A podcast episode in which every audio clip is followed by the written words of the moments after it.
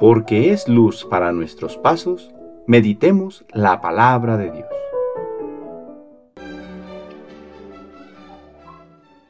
Del Santo Evangelio según San Mateo, capítulo 9, versículos del 27 al 31. Cuando Jesús salía de Cafarnaúm, lo siguieron dos ciegos que gritaban, Hijo de David, compadécete de nosotros. Al entrar Jesús en la casa, se le acercaron los ciegos y Jesús les preguntó, ¿Creen que puedo hacerlo?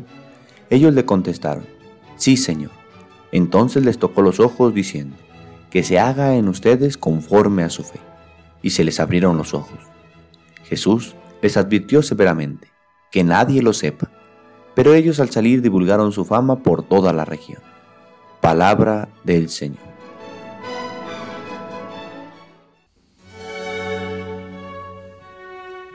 Viernes de la primera semana de Adviento.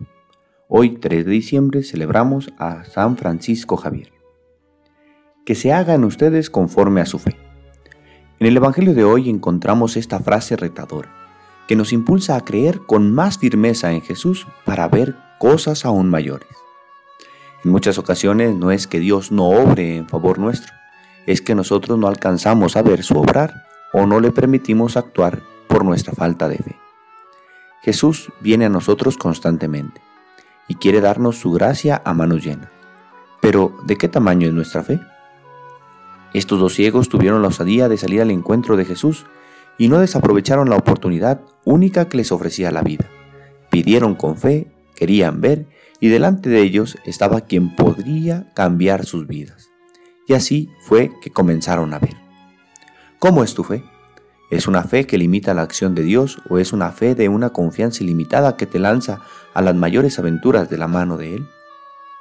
Francisco Javier, patrono de las misiones, a quien recordamos hoy, no siempre fue el hombre valiente y osado al servicio de Dios. En el principio quería una vida segura bajo un título nobiliario y un cargo prestigioso. Pero cuando conoció realmente a Jesús, cambió su vida. Ya no hubo límites para su fe pues ahora sabía que la verdadera seguridad en Cristo ya la poseía.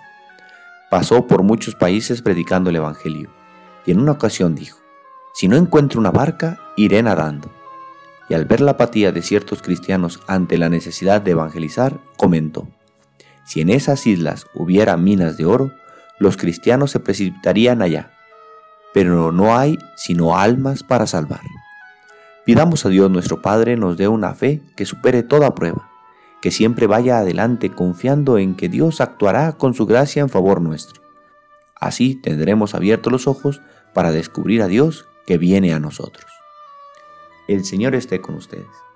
La bendición de Dios Todopoderoso, Padre, Hijo y Espíritu Santo, descienda sobre ustedes y les acompañe siempre. Que tengan buen día.